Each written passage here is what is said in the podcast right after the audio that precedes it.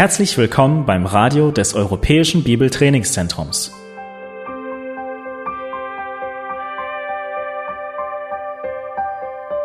Unser Anliegen ist, dass der folgende Vortrag Sie zum Dienst für unseren Herrn Jesus Christus ermutigt.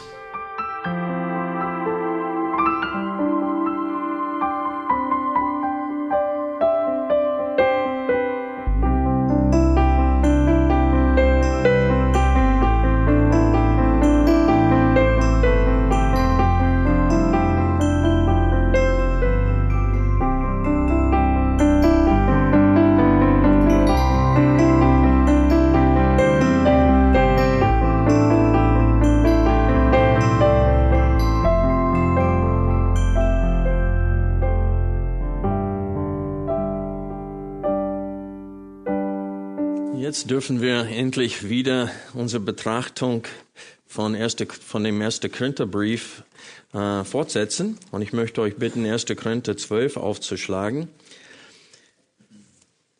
Vorweg möchte ich ein paar Dinge über die charismatische Bewegung sagen, die heutzutage sehr stark verbreitet ist und leider sehr viele Gemeinden spaltet, weil viele meinen, dass äh, diese Bewegung äh, Geistlichkeit bringt oder dass der Heilige Geist mehr aktiv ist in diese Bewegung.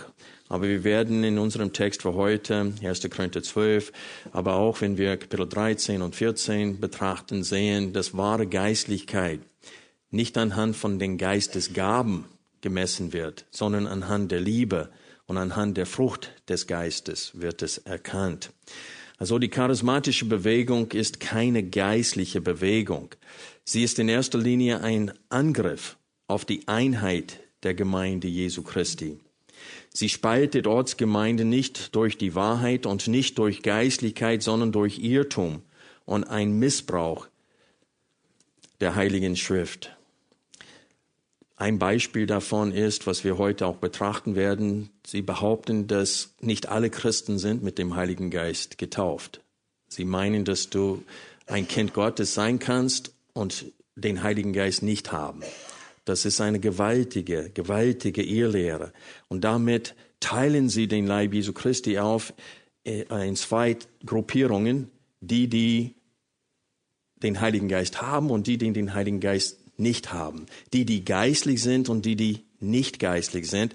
Und ich habe, als ich in der charismatischen Bewegung voll drinnen war, habe ich öfters gesehen, dass gerade die Charismatiker mangelt es an Geistlichkeit, an Heiligkeit.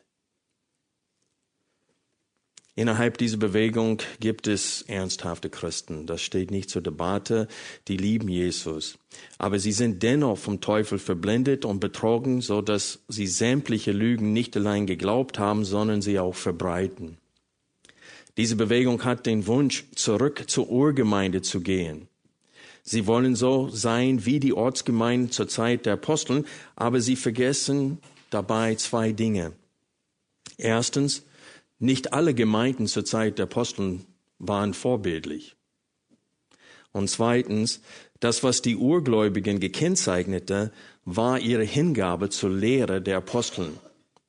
Wir lesen in Apostelgeschichte Kapitel 2, Vers 42, sie verharrten aber in der Lehre der Apostel. Was heißt das? Das heißt, die Lehre der Aposteln waren für sie maßgebend. Und sie hörten auf der Stimme der Aposteln.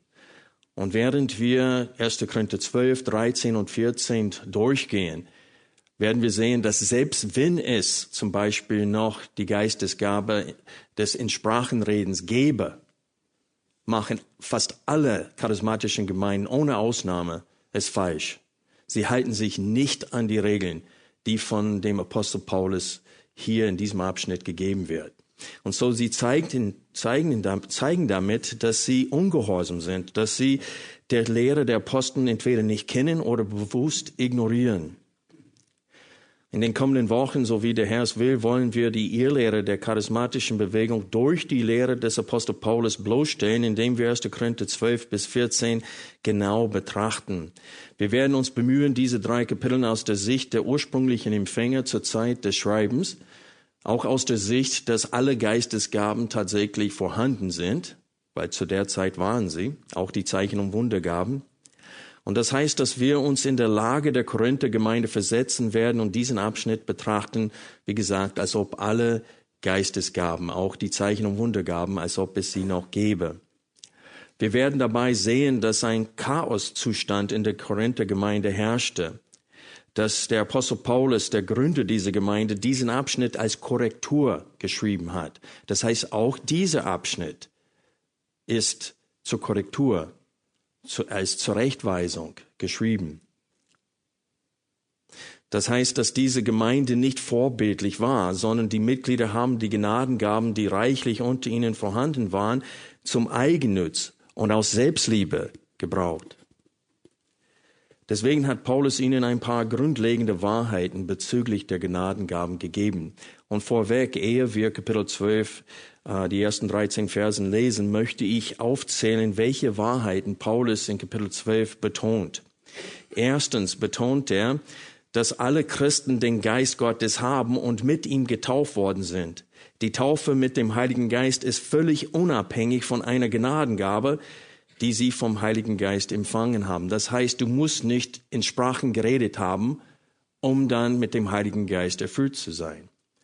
Das in Sprachen reden war nie der Beweis, dass ein Mensch mit dem Heiligen Geist erfüllt wird. Paulus argumentiert in 1. Korinther 12 eindeutig, dass kein Christ alle Geistesgaben hat und er argumentiert, dass kein Christ soll alle Geistesgaben haben. Und das ist noch eine Wahrheit, die hier betont wird, nämlich kein Christ besitzt alle Gnadengaben und kein Christ soll alle Gaben besitzen. Noch eine Wahrheit, die wir hier sehen werden, ist, die Gnadengaben sind nicht für den privaten Gebrauch sondern für das gemeinsame Nützen des gesamten Leibes Christi. Sie sind zur Erbauung des gesamten Leibes Christi gegeben worden. Das heißt, das in Sprachenreden damals war nicht von Gott der Gemeinde geschenkt, damit sie das privat verwenden konnten zu Hause als Gebetssprache oder als Anbetungssprache. Es war zum Nützen aller gegeben. Und deswegen sagte Paulus, es darf nie in der Gemeinde in Sprachen geredet werden, es sei denn, es übersetzt wird. Das ist ein Verbot.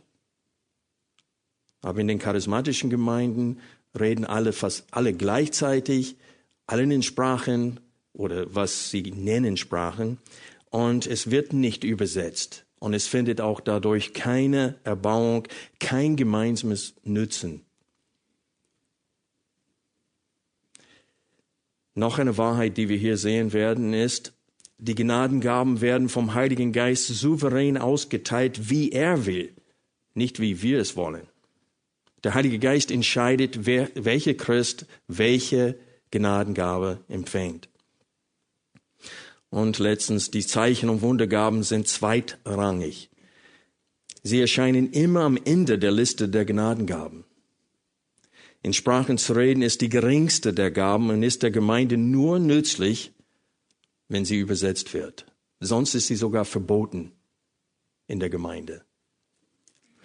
In Kapitel 13, weil Kapitel 12, 13 und 14 gehören zusammen. In allen diesen drei Kapiteln behandelt Paulus diese, äh, die Gnadengaben. Und in Kapitel 13 zeigt er ihnen, wie sie, was wahre Geistlichkeit ist. Er sagte, in Sprachen zu reden ist nicht wahre Geistlichkeit. Und offensichtlich, weil in Kapitel 12 und Kapitel 13 und Kapitel 14 das in Sprachen reden im Mittelpunkt steht. Offensichtlich war das das, was sie alle haben wollten. Und warum würde jemand in Sprachen reden wollen? Wir verstehen, dass damals in Sprachen reden hieß, dass man in einer fremden Sprache reden konnte, die er nie gelernt hat dann war das für sie ein Beweis der Geistlichkeit. Das war ein Beweis dafür, dass sie, dass sie gewisse Fähigkeiten hatten. Und sie wollten, und warum würden sie alle gleichzeitig reden? Nur um angeben zu können. Weil das Ziel war nicht Erbauung, weil wenn alle gleichzeitig reden, kannst du kein Wort verstehen. Man soll das mit Familie Ortlieb ausprobieren. Äh, das ist nicht immer ein Vergnügen. Wenn alle gleichzeitig reden, du denkst, ich gehe lieber spazieren. Äh, in, Im Leib Jesu Christi ist es genauso. Wenn alle gleichzeitig reden, findet keine Erbauung statt. Das ist nur Lärm. Und das ist das, was Paulus argumentiert, auch in Kapitel 13. Und er definiert die Liebe da und er stellt die Frucht des Geistes, Liebe, Freude, Frieden und so weiter, gegenüber von den Gnadengaben des Heiligen Geistes. Und er sagt, ob du äh, eine gewisse Geistesgaben hast, hast, das entscheidet nicht, ob du geistlich bist oder nicht. Wenn du Liebe in deinem Leben hast, wenn du Friede und Freude ausstreust, dann bist du geistlich. Nicht, weil du in Sprachen reden kannst. Das, da konnten viele in der Gemeinde zu Korinth in Sprachen reden. Aber Paulus sagte, ihr seid nicht geistlich. In Kapitel 14 zeigt Paulus auf, welche Priorität der Dienst als Prophet über das in Sprachenreden in der Gemeinde hat. Er stellt die Erhabenheit des Predigtdienstes über das in Sprachenreden dar.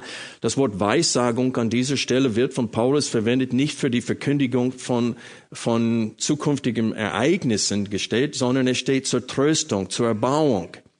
Das heißt, es ist der Predigtdienst, der von Paulus gemeint ist da und das werde ich, wenn wir in Kapitel 14 noch deutlicher definieren und erklären.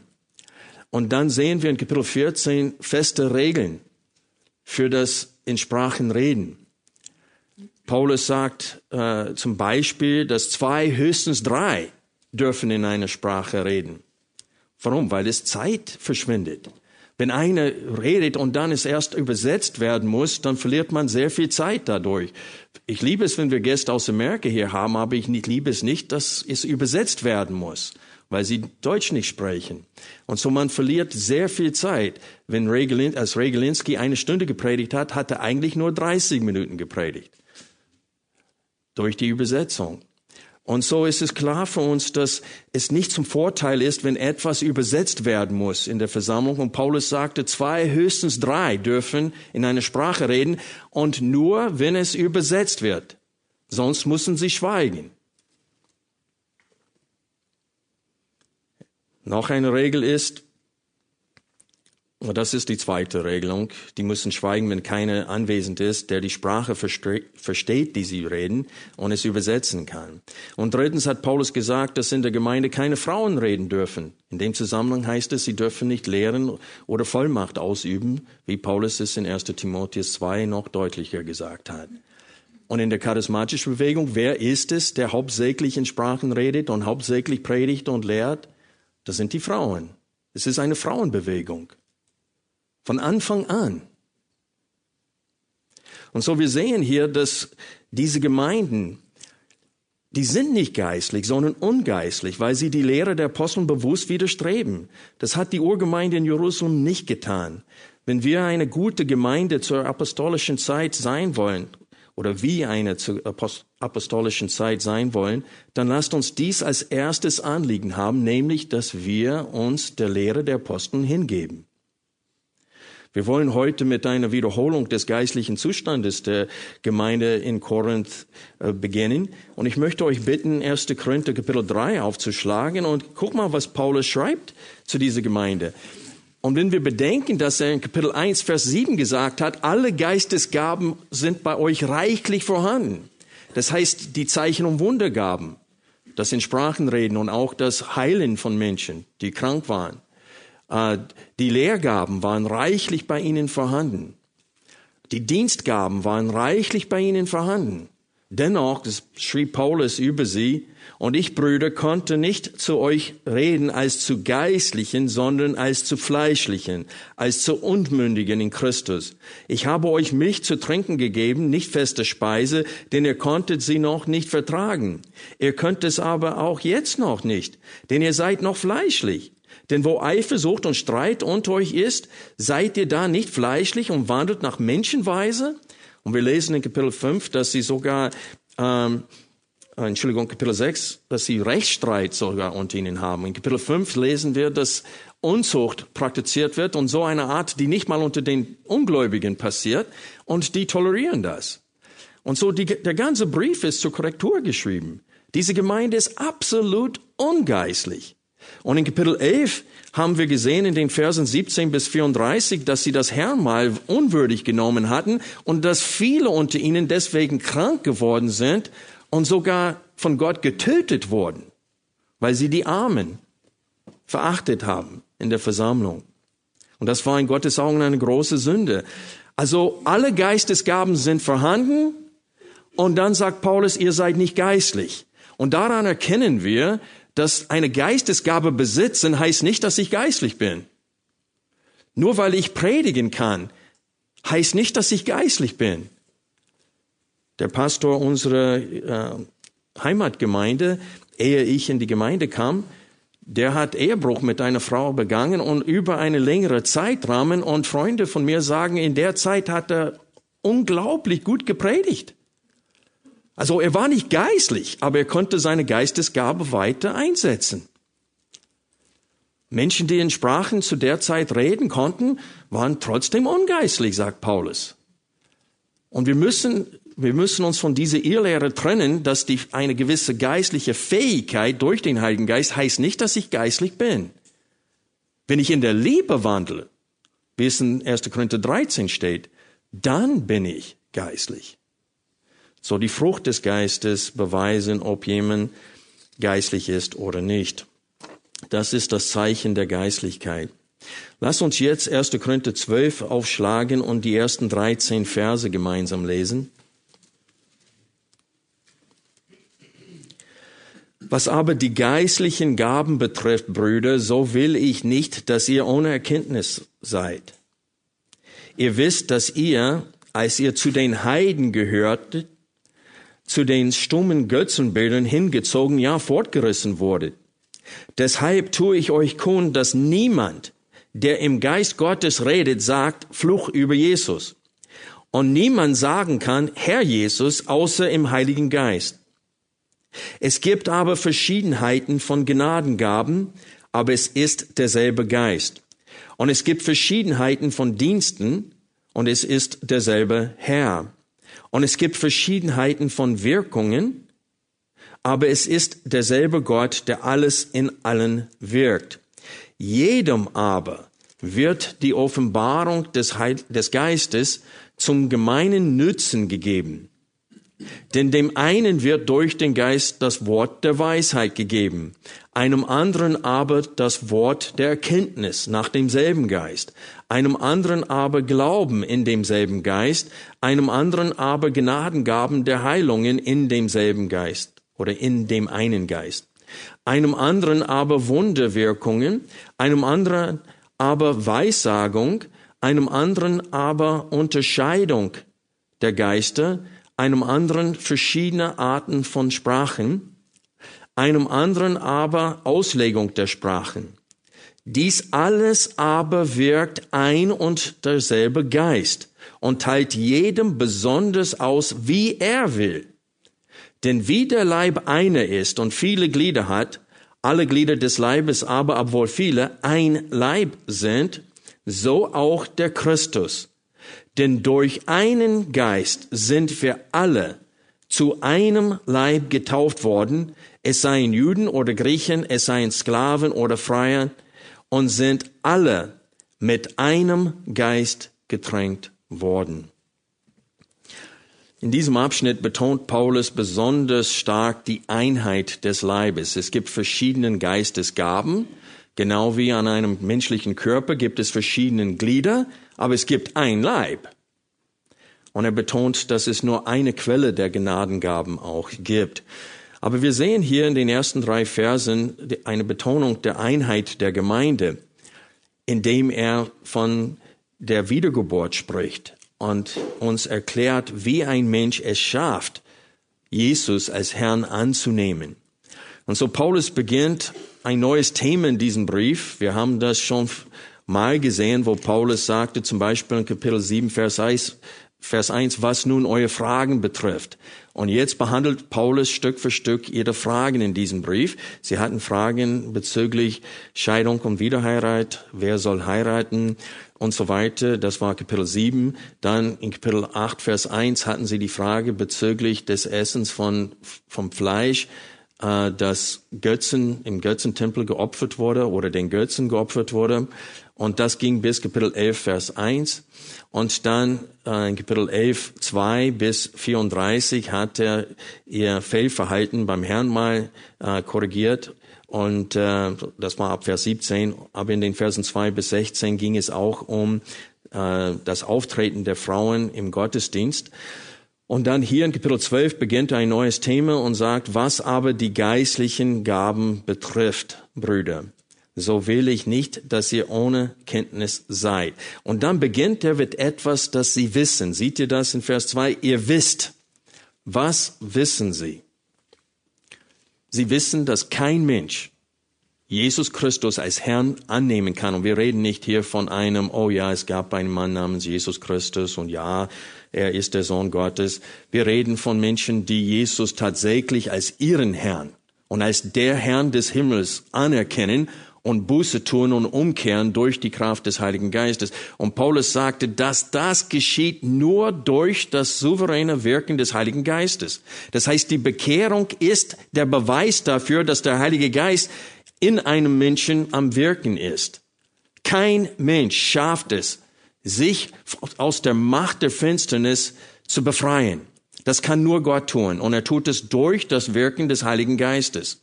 Und so Paulus beginnt mit einer Tatsache, die sie selber wissen. Und er beschreibt, wie sie früher waren, ihr geistlicher Zustand. Die waren sogar fortgerissen zu den Dämonen, zu der Lehre der Dämonen. Das heißt, sie waren Götzendiener und das aus Überzeugung. Und Gott hat sie von diesem geistlichen Zustand, aus der Macht der Finsternis gerissen durch die Kraft und durch die Macht des Heiligen Geistes. Und so Paulus betont hier, dass der Heilige Geist die Bekehrung in einem Menschen bewirkt. Und es ist interessant, dass er beginnt mit dieser Tatsache, dass kein Mensch sich von den Götzen zu Jesus wenden kann, wenn der Geist Gottes diese Umkehr in ihm nicht bewirkt. Das ist, wo Paulus ansetzt. Warum? Paulus hat angekündigt, ich will jetzt über das Thema Geistesgaben reden. Und er setzt an mit der Tatsache, dass Menschen allein durch die Kraft des Heiligen Geistes es schaffen, sich umzukehren. Warum beginnt er mit dieser Tatsache? Weil er betonen will, dass jeder Christ durch dieselbe Kraft zum Glauben gekommen ist. Und er will auch betonen, dass jeder Christ den Heiligen Geist hat weil durch ihn ist er zum Glauben gekommen. Zu sagen, dass Jesus der Herr ist, gehörte in der Urgemeinde zu der Bekehrung eines ungläubigen Menschen. Das sehen wir in Römer 10, Vers 9. Und diese Wahrheit ist voller Bedeutung für die Gemeinde heute, denn es wird in der charismatischen Bewegung gelehrt, dass nicht alle Christen den Geist Gottes haben. Auch damals war dieses Irrtum groß. Viele dachten, dass Gott die Heiden nicht retten wollten. Sie dachten, dass nur die Juden sind wahrhaftige Kinder Gottes. Viele dachten, dass Gott ähm, äh, Unterschiede macht zwischen seinen Kindern. Und deswegen hat Paulus gleich am Anfang seiner Behandlung der Geistesgaben festgelegt, dass alle Christen den Geist Gottes haben. Denn sonst wären sie nicht in der Lage, sich der Herrschaft Jesu Christi zu unterordnen. Und Paulus stellt die Umkehr von den Götzen zu Jesus als Beweis dar, dass ein Mensch den Geist Gottes besitzt. Weil wenn der Heilige Geist das nur bewirkt, wie soll es, wie soll dieser Zustand bleiben? Der Heilige Geist, laut Römer 8, wohnt in jedem Christen. Und das ist das, sein, sein konstanter Beistand und sein konstantes Wirken ist der einzige Grund, warum ein Christ es schafft, für Gott zu leben. Also alle Christen ohne Ausnahme haben den Heiligen Geist. Sonst konnten sie nicht Jesus äh, als Herrn erkennen. In den Versen vier bis sechs sehen wir die Vielfältigkeit und die Quelle der Gnadengaben. Wir lesen in Vers vier das Wort aber zweimal. Seht ihr das? Ist, ist, es gibt aber Verschiedenheiten von Gnadengaben, aber es ist derselbe Geist. Warum verwendet Paulus das Wort aber zweimal hier in diesem Vers? Es ist, weil er hat gerade gesagt, dass ein Mensch kann Jesus nicht als Herrn anerkennen, es sei denn durch den Heiligen Geist. Und dann sagt er, aber die geistlich, äh, aber es gibt Verschiedenheiten von Gnadengaben. Es gibt ein, ein Geist, der den Glauben in allen bewirkt, aber es gibt Verschiedenheiten von Gnadengaben. Und dann das zweite aber stellt denselben Kontrast dar, aber es ist derselbe Geist. So davor steht es, es ist derselbe Geist, danach steht es, es ist derselbe Geist. Und so Paulus wollte sehr stark betonen, dass durch denselben Geist wird ein Mensch wiedergeboren und durch denselben Geist empfängt der Gemeinde verschiedene Gnadengaben. Paulus könnte nicht deutlicher sein an dieser Stelle. Diese Verse sagen uns, dass obwohl jeder Christ den Heiligen Geist hat, nicht alle haben dieselben Gnadengaben. Wiederum aber sind sie die verschiedenen Gaben von dem einen Geist ausgeteilt. In den Versen vier bis sechs stellt Paulus die Vielfältigkeit der Gnadengaben gegenüber der Einheit der Quelle dieser Gaben. Und ich möchte euch bitten, auf den äh, Bildschirm zu schauen. Und hier ist, hier ist der Inhalt von den Versen äh, fünf oder vier bis äh, sechs. Wir sehen hier, dass es Verschiedenheiten von Gnadengaben aber es ist derselbe Geist. Verschiedenheiten von Diensten und es ist derselbe Herr. Verschiedenheiten von Wirkungen oder Aktivitäten, aber es ist derselbe Gott, der alles in allen wirkt. Was will Paulus hiermit sagen? Offensichtlich hat er sich Gedanken gemacht, guck mal, wie parallel das äh, die Aussage von Paulus hier ist. Du hast verschiedene Gnadengaben, Diensten und Wirkungen, aber die werden in der Gemeinde, in dem Leben der einzelnen Gläubigen bewirkt durch denselben Geist, durch denselben Herrn und durch denselben Gott. Und wir sehen hier die Dreieinigkeitslehre. Seht ihr das? Geist, Herr, Gott. Und so Paulus betont, dass die ganze Gottheit aktiv dabei ist, um äh, den Gehorsam und um die Frucht in seinen Kindern zu bewirken. Aber was wird am Ende betont? Aber es ist derselbe Gott, der alles, das heißt all dies in allen wirkt. In allen bezieht sich auf was? Allen Gläubigen. In allen Kindern Gottes. Alle, die in den Leib Jesu Christi durch den einen Geist getauft wurden. Paulus will sagen, ohne Ausnahme. Alle Christen. Warum betone ich das heute? Weil dieselbe Irrlehre ist da. Manche denken, wenn du diese Geistesgabe nicht hast, dann hast du den Heiligen Geist nicht. Und Paulus sagte, derselbe Gott bewirkt alle diese verschiedenen Gnadengaben in den Leib Jesu Christi. Und dann steht es hier, der alles in allen wirkt. Also Gott ist aktiv in der, äh, in dem Austeilen der Gnadengaben und der sorgt dafür, dass jeder Christ mindestens eine Gnadengabe empfängt bei seiner Wiedergeburt. Also hier gibt Paulus die Dreieinigkeit an als die Quelle der Gnadengaben, Diensten und Wirkungen innerhalb des einen Leibes Jesu Christi. Und was Paulus hier betonen will, ist die Einheit des Leibes. Diese Vielfältigkeit an Gaben hat aber nur eine Quelle. Gott hat diese Vielfalt an Gnadengaben und Diensten und Wirkungen der Gemeinde nicht zur Spaltung der Gemeinde gegeben. Warum sage ich nicht zur Spaltung? Achte auf Vers 25 in Kapitel 12. damit keine Spaltung im Leib sei, sondern die Glieder dieselbe Sorge füreinander hätten.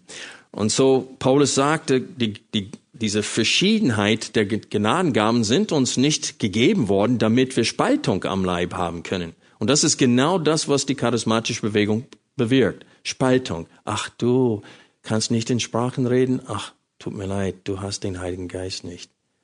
Ich weiß noch, wo ich stationiert war auf den Philippinen und ich habe auf den Straßen gepredigt und mit Vollmacht. Und da waren Charismatiker dabei und die haben gestaunt. Und danach erstaunten sie noch mehr, als sie erfuhren, dass sie noch nie in Sprachen geredet hatten. Die haben gesagt, wie ist das möglich? Weil sie haben diese Irrlehre geglaubt, dass du keine Vollmacht, keine Kraft, keine äh, Macht des Geistes haben kannst, wenn du noch nie in Sprachen geredet hast. Und wenn ihr denkt, dass das kein Kardinallehrer, der, das heißt Hauptlehrer der charismatischen Bewegung ist, dann ruf einen Charismatiker an und frag ihn. Das ist bis heute immer noch eine Hauptirrlehre der charismatischen Bewegung. Wenn du nie in Sprachen geredet hast, hast du nicht den Heiligen Geist empfangen. Du hast die Taufe des Geistes noch nicht. Aber wir werden gleich sehen, dass alle Christen ohne Ausnahmen sind durch den einen Geist in den einen Leib bereits getauft worden, sonst sind sie nicht mal wiedergeboren und gehören auch nicht mal zu Christus. In den Versen 8 bis 10 haben wir eine Liste, die nicht ausführlich, sondern beispielhaft die Vielfältigkeit der Gnadengaben darstellt. Und interessanterweise, und das wird besonders wichtig für nächsten Sonntag, achte auf die Reihenfolge der Geistesgaben, die da ausgeführt werden. Die Zeichen und Wundergaben stehen ganz unten. Und als allerletztes wird das in Sprachenreden und das Deuten von Sprachen dargestellt. Und später in diesem Kapitel spricht Paulus von erstens und von zweitens und drittens und stellt eine Reihenfolge der Wichtigkeit der Geistesgaben auf äh, als Vorbereitung für die Aussage, ihr sollt danach verlangen, dass die größeren Gaben unter euch reichlich vorhanden sind und nicht die geringeren, wie das in Sprachen reden. Und so in diesen acht, äh, in den Versen acht, neun und zehn haben wir beispielhaft eine Liste der Gnadengaben da. Und in Vers elf wird betont nochmal, dass der Heilige Geist einem jeden Christen mindestens eine Gnadengabe ausgeteilt hat. Wir lesen das in Vers elf. Dies alles aber wirkt ein und derselbe Geist und teilt jedem besonders aus, wie er will. Ist es euch aufgefallen, wie oft das Wort jedem vorkommt? Am Ende von Vers 6 sehen, sehen wir, der alles in allen wirkt und dann Vers 7 beginnt mit jedem aber wird die Offenbarung des Geistes zum gemeinen Nützen gegeben. Und dann haben wir hier nochmal in Vers 11 und äh, das Wort alle wird auch dann in Vers 13 zweimal betont. Und so Paulus macht deutlich, dass ohne Ausnahme alle Christen sind zum Glauben gekommen durch das Wirken des Heiligen Geistes und dass alle ohne Ausnahmen würden durch denselben Geist in den Leib Jesu Christi getauft und alle wurden durch denselben Geist gewisse Gnadengaben geschenkt. Und damit will er die Einheit des Leibes betonen. Vater, Sohn und Heiliger Geist werden alle drei als die Quelle der Gnadengaben angegeben. Die Dreieinigkeit wirkt innerhalb eines jeden Christen, damit er des gesamten Leibes zum Nützen sei.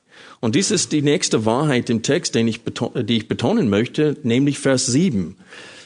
Es ist leider so, dass nicht alle deutsche Übersetzungen diese gemeinsam Nützen äh, betonen in ihrer Übersetzung. Deswegen möchte ich aus ein paar englischen Übersetzungen vorlesen. In 1. Korinther 12, Vers 7 aus der New American Standard Bible lesen wir, But to each one is given the manifestation of the Spirit for the common good. Das heißt für, für das Nutzen aller. Das gleiche liest man in der New, uh, New International Version. Now to each one the manifestation of the Spirit is given for the common good. Und Martin Luther hat in 1545 diesen Vers folgendermaßen äh, übersetzt. In einem jeglichen erzeigen sich die Gaben des Geistes zum gemeinen Nützen. Und er hat es genau richtig betroffen. Zum Nützen aller. Und so wird es in der äh, Schlachterübersetzung zum allgemeinen Nützen übersetzt. Warum betone ich das? Weil die Geistesgaben sind nicht für unsere private Zwecke. Das in Sprachenreden würden nie der Gemeinde gegeben, damit man eine Sonderfähigkeiten hat, gegen Dämonen zu kämpfen, wie es heutzutage gelehrt wird.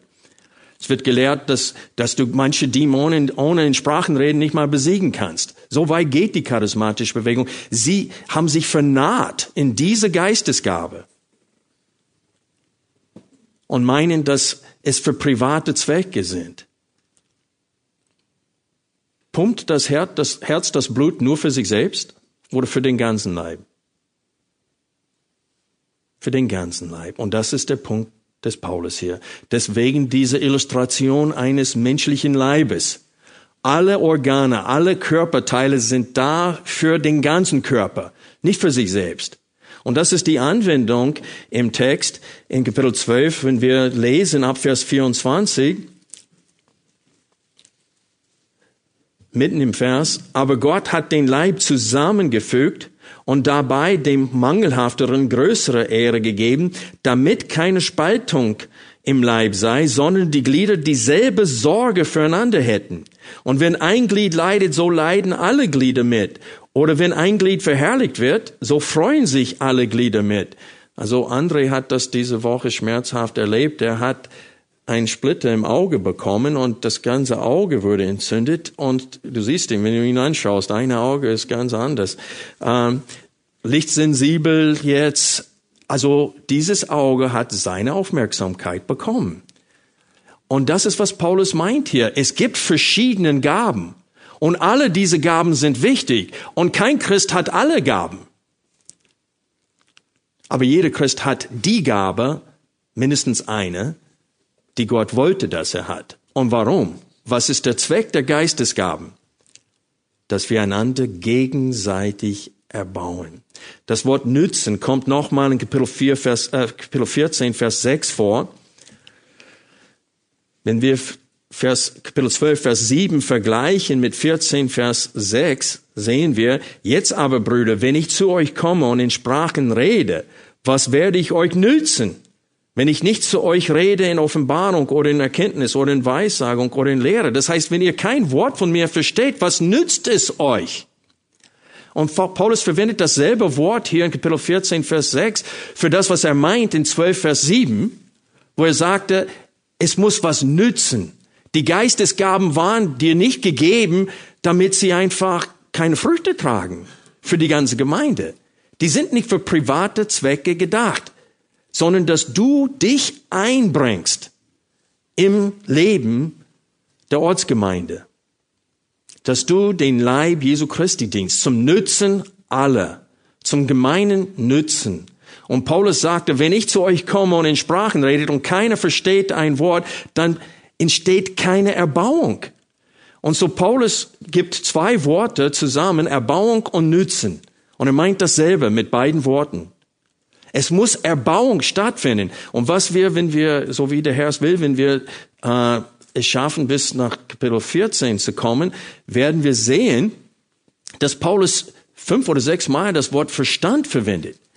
Und er sagte, selbst wenn du betest in einer Sprache, hast du selbst keinen Nützen davon, wenn du es nicht verstehst. Wenn du Gott lobst in einer Sprache, ja, du lobst Gott aber du profitierst selbst davon gar nichts, wenn du es nicht verstehst, was du sagst. Und Paulus sagt, du kannst nicht mal wissen, ob du eine Gebetserhörung hast, wenn du nicht verstanden hast, was du gebetet hast. Und Paulus macht deutlich, dass wenn Gott zu dem Herzen sprechen möchte, geht niemals an deinem Verstand vorbei. Und das werde ich in der Zukunft betonen. Aber wir sehen hier, dass in der charismatischen Bewegung es geht um Gott erleben durch ein Hochschaukeln der Gemeindebesucher. Es wird von vorne wie Cheerleaders, die peppern alle auf und rufen alle auf und sie spielen die Musik und Band und alles und versuchen alle durch Mitteln und nicht durch Wahrheit zu bewegen. Das heißt, sie appellieren zum Fleisch. Und das ist nicht geistlich. Und so Paulus korrigiert eine Gemeinde, die genauso ist wie die charismatische Bewegung. Das heißt, sie haben denselben Chaos wiederhergestellt, die hier beschrieben wird in 1. Korinther 12 bis 14. Der Zweck der Gnadengabe ist es zum gemeinen Nützen. Die Gnadengaben sind einem Christ nicht für sein Privatleben gegeben worden. Er soll im Dienst des Herrn einsetzen zur Erbauung der Gemeinde. Achte mit mir bitte, wie oft das Wort Erbauung in Kapitel 14 vorkommt. Wir lesen zum Beispiel in den Versen 4, äh, 4 bis 5, Wer in einer Sprache redet, erbaut sich selbst. Wer aber weiß sagt, erbaut die Gemeinde. Ich möchte aber, dass ihr alle in Sprachen redet, mehr aber noch, dass ihr weiß sagt. Wer aber weiß, sagt, ist größer, als wer in Sprachen redet, es sei denn, dass er es auslegt. Warum? Damit die Gemeinde Erbauung empfänge. Das heißt, ohne, äh, ohne dass wir es verstehen, kann, kann keine Erbauung stattfinden. 14, Vers 12. so auch ihr. Da ihr nach geistlichen Gaben eifert, so strebt danach, dass ihr überreich seid zur Erbauung der Gemeinde. Vers 26. Was ist nun, Brüder? Wenn ihr zusammenkommt, so hat jeder einen Psalm, hat eine Lehre, hat eine Offenbarung, hat eine Sprachenrede, hat eine Auslegung. Alles geschehe zur, was? Erbauung. Dafür sind die Geistesgaben da, zur Erbauung des gesamten Leibes Jesu Christi. Das heißt, dass die Lehre, dass in Sprachenreden eine besondere Gebetssprache oder Anbetungssprache sei, falsch ist. Denn alle Geistesgaben sind für die Erbauung der gesamten Gemeinde und nicht für die Selbsterbauung des Einzelnen. Deswegen argumentiert Paulus gegen das in Sprachenreden zu betonen oder anzubeten, wenn der Christ nichts versteht dabei. Weil keine Erbauung findet privat statt, wenn du es nicht verstehst kommen zu noch einer wichtigen Wahrheit im Text. Vergleiche bitte die Verse 11 und 18. In Kapitel 12.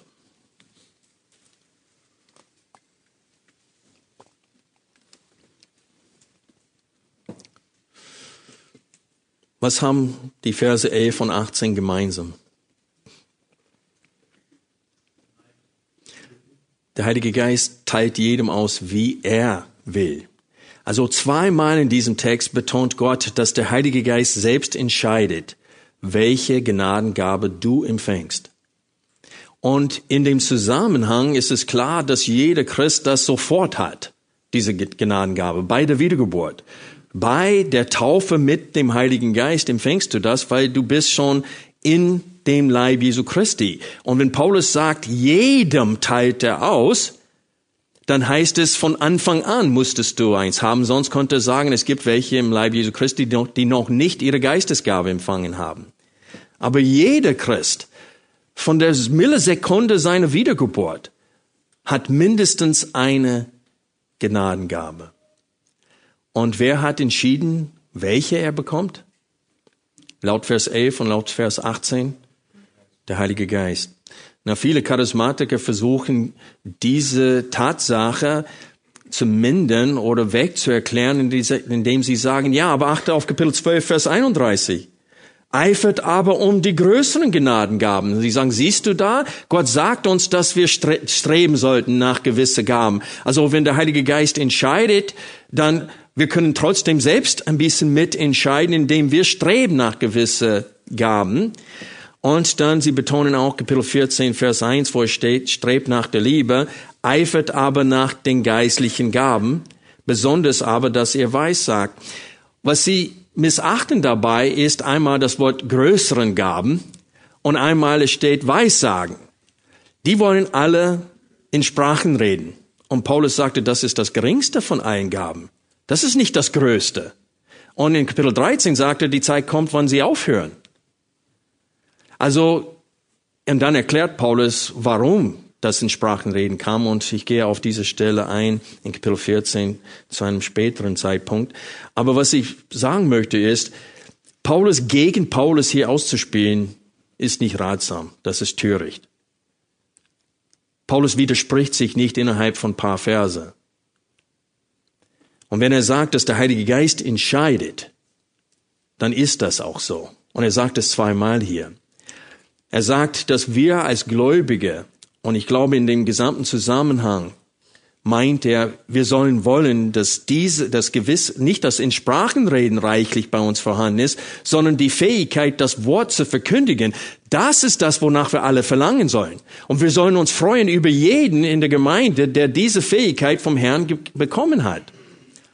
Wenn wir Epheser 4 lesen, was hat Gott zuerst der Gemeinde gegeben? Aposteln, Propheten, Evangelisten, Hirten und Lehrer. Zur, aus welchem Grund? Zur Erbauung des Leibes, dass sie äh, zugerüstet werden für jedes gute Werk. Und was haben alle fünf diese Geistesgaben gemeinsam? Aposteln, Propheten, Evangelisten, Hirten, Lehrer. Sie alle dienen am Wort. Sie alle verkündigen das Wort zur Ausrüstung der Gläubigen. Und deswegen, wenn wir später in 1. Korinther 12 lesen, Vers 28, und die einen hat Gott in der Gemeinde eingesetzt, erstens als Aposteln, zweitens andere als Propheten, drittens Lehrer. Und dann kommen erst Wunderwerke und Kräfte und so weiter. Also Paulus gibt diesen Lehrgaben mehr Priorität, weil sie absolut fundamental sind für alles. Was nennt Paulus die Zusammenfassung der Lehre der Bibel? Welches Adjektiv verwendet er? schöne, aber das anvertraute Gut, sagt er, aber gesunde Lehre. Das heißt, die Lehre, die uns gesund macht. Und wenn du diese Lehre nicht hast, dann bist du nicht gesund, kannst auch nicht gesund werden, denn es ist durch Wahrheit, die Gott uns verändert. Und so ist es äußerst wichtig, dass wir verstehen, was Paulus hier betont. Er sagt, der Heilige Geist hat bereits entschieden und wir sollen die Entscheidung akzeptieren. Und deswegen argumentiert Paulus, wenn alle ein Auge wäre, wo wäre das Gehör? Und wenn alle in Sprachen reden, dann wer ist es, der interpretiert, was gesagt wurde, damit der Bauung stattfinden kann? Und so, das ist, Paulus macht deutlich, dass der Gott in seiner Weisheit hat die Geistesgaben schon verteilt. Und wir müssen uns nur fragen, welche Gabe habe ich und wie kann ich das zum Nutzen aller einsetzen im Leib Jesu Christi, anstatt zu sagen, Mensch, ich hätte gerne lieber eine andere Gabe. Steht dir vor, dass ihr zum Geburtstag, dass du schenkst irgendjemandem etwas zum Geburtstag oder zu Weihnachten und sie schauen sich das an und sagen, nee, kannst du zurückhaben, ich hätte lieber was anderes. Und das ist genau das, was viele in der Gemeinde getan haben. Sie sagen, ich will ein Zeichen und Wundergaben. Ich bin ein bisschen beraubt worden hier. Also ich will auch in der Lage sein, angeben zu können. Und Paul deswegen Kapitel 13. Wenn ich in den Sprachen der Menschen und der Engel rede, aber keine Liebe habe, so bin ich ein tönendes Erz geworden oder ein schallenden Symbol. Und wenn ich Weissagung habe und alle Geheimnisse und alle Erkenntnis weiß und wenn ich allen Glauben habe, so dass ich Berge versetze, aber keine Liebe habe, so bin ich nichts. Und wenn ich alle meine habe zur Speisung der Armen austeile und wenn ich meinen Leib hingebe, damit ich Ruhm gewinne, aber keine Liebe habe, so nützt es mir nichts. Freunde, es soll uns egal, welche Geistesgabe, äh, es soll uns egal sein, welche Gabe Gott mir gegeben hat. Die Frage ist, bin ich ein guter Verwalter dieser Geistesgabe? Und das ist die Hauptanwendung für uns heute. Petrus schrieb in 1. Petrus 4, 8, dass wir alle gute Verwalter der verschiedenartigen Gnaden Gottes sein sollen. Und damit sagt er, dass nicht nur Pastoren, haben eine heilige Verpflichtung vor Gott, ihre Geistesgaben einzusetzen. Jeder Christ hat es. Jeder Christ ist verpflichtet vor seinem Gott, seine Geistesgaben einzusetzen im Leib Jesu Christi. Deswegen dieses Denken, ich gehe in die Gemeinde, wenn es mir passt, ist ein völlig falsches Denken. Das ist selbstsüchtiges Denken. Ich gehe dahin, um selbst zu was zu bekommen. Nein, in erster Linie gehen wir dorthin, um Gott anzubeten und um uns, uns einzubringen, damit der ganze Leib Erbauung hat. Das ist das, was Paulus hier lehrt. Er erklärt den Zweck der Geistesgaben und korrigiert ihr falsches Denken, weil sie offensichtlich angegeben haben. Warum würde jemand sonst gleichzeitig in Sprachen reden. Keiner versteht es und es findet keine Erbauung statt. Also das Ziel ist nicht Erbauung. Dann was bleibt übrig? Wenn das Ziel nicht Erbauung ist, was bleibt übrig? Selbsterhöhung. Und das ist das, was Paulus hier korrigieren will in diesen drei Kapiteln, 12, 13 und 14. Und dabei will er sie ermutigen, die Geistesgaben richtig einzusetzen, aus Liebe füreinander und für den Herrn, damit der Leib Jesu Christi tatsächlich Erbauung äh, empfindet oder empfängt.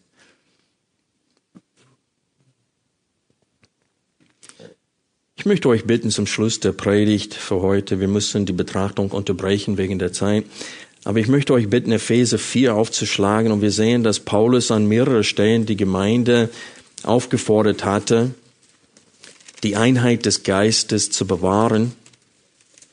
Wie ich vorhin gesagt habe, später in, in Kapitel 4 betont Paulus den Vorrang der Lehrgaben, das heißt die Gaben des Lehrens, des Unterrichtens.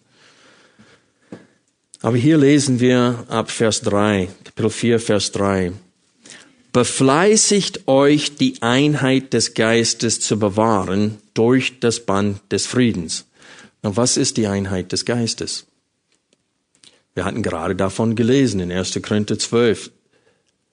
Durch den einen Geist wurden alle getränkt. Durch den einen Geist wurden alle, ohne Ausnahme, ob Jude, ob Heide, ob, ob Freie oder äh, Sklave, alle, die durch den Heiligen Geist zum Glauben gekommen sind, alle ohne Ausnahmen würden durch denselben Geist in den einen Leib getauft.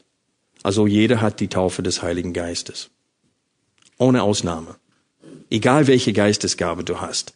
Und so Paulus fordert sie auf diese Einheit, die der Heilige Geist schon bewirkt hat, indem er uns in den einen Leib getauft hatte, dass wir diese Einheit bewahren sollen. Und dann sagt er uns, wie wir das tun durch das Band des Friedens. Was ist das Band des Friedens? Doppelpunkt. Doppelpunkt, dann kommen sieben Stichpunkte. Und hier wird das Band des Friedens definiert. Ein Leib und ein Geist. Und da wird 1. Korinther 12, 12 bis 13 betont. Wie ihr auch berufen worden seid in eine Hoffnung eurer Berufung. Ein Herr, ein Glaube, eine Taufe, ein Gott und Vater aller, das heißt, er ist der Gott und Vater der Juden und der Heiden, der Freie und der Sklave, der über allen und durch alle und in allen ist. Und dann Vers 7. Jedem Einzelnen von uns aber ist die Gnade nach dem Maß der Gabe Christi gegeben worden. Und jetzt betont er wieder die Einheit, selbst wenn es verschiedene Gaben gibt. Und so Paulus tut hier in Epheser 4 genau das, was er in 1. Korinther 12 getan hat und betont, dass wir ein Leib sind, auch wenn es verschiedene Gaben hat, gibt. Und er betont auch, keine von uns hat alle Geistesgaben. Und er betont, es ist auch gut so. Weil Gott will, dass wir voneinander abhängig sind, damit wir wie ein Leib funktionieren. Und so wie der Herr es will, wollen wir dort ansetzen nächsten Sonntag. Aber die, die Anwendung für uns heute, wie gesagt, sehen wir in, in 1. Korinther 12, äh, die Verse 24b bis 26. Ich lese den Text vor. Aber Gott hat den Leib zusammengefügt und dabei dem Mangelhafteren größere Ehre gegeben, damit keine Spaltung im Leib ist, sondern die Glieder dieselbe Sorge füreinander haben. Und wenn ein Glied leidet, so leiden alle Glieder mit. Oder wenn ein Glied verherrlicht wird, so freuen sich alle Glieder mit als die Gemeinde hier erfahren hatte, dass Seth äh, ein Gehirntumor hatte und dass einige bei uns krank waren und so weiter, habe ich die Tür aufgemacht und da war eine, ein großer, wie sagt man, diese Container von Orangensaft. Und da war ein ganz netter Zettel, so ermutigend, erbauende Worte. Und das war ein Gemeindemitglied aus unserer Gemeinde. Diese Frau hat an uns gedacht und hat ihre Liebe sichtbar zum Ausdruck gebracht, hat versucht, auf diese Art und Weise uns zu ermutigen. Das ist, was mit diesem Text praktisch gemeint ist. Lass uns beten.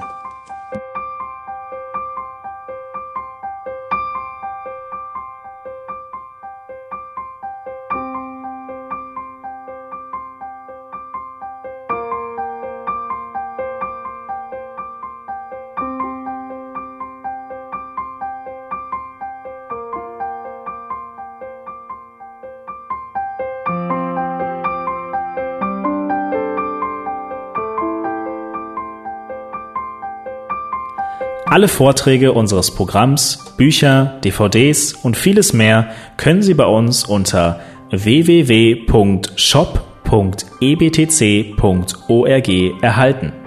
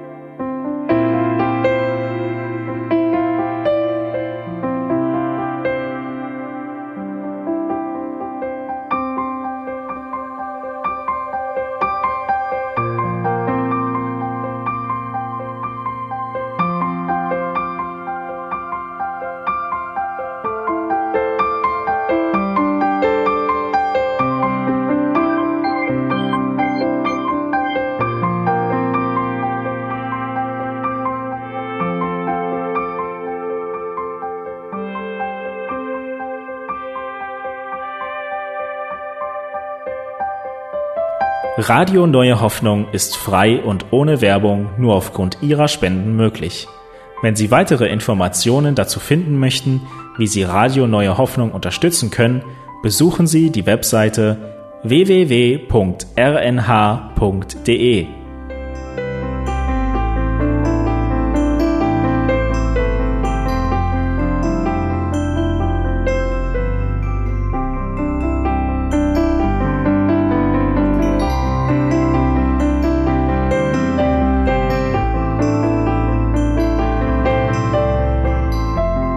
Sendezeiten des EBTCs sind Montag, Mittwoch, Freitag und Samstag jeweils von 10 bis 11 Uhr.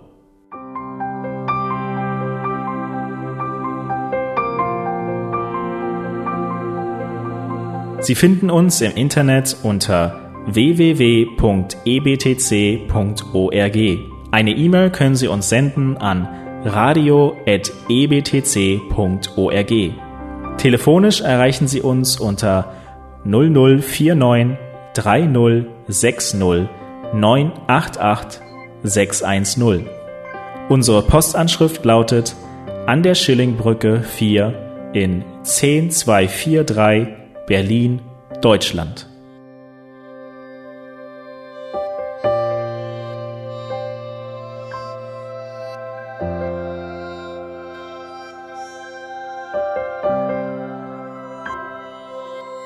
Auf Wiederhören und bis zum nächsten Mal beim EBTC Radio.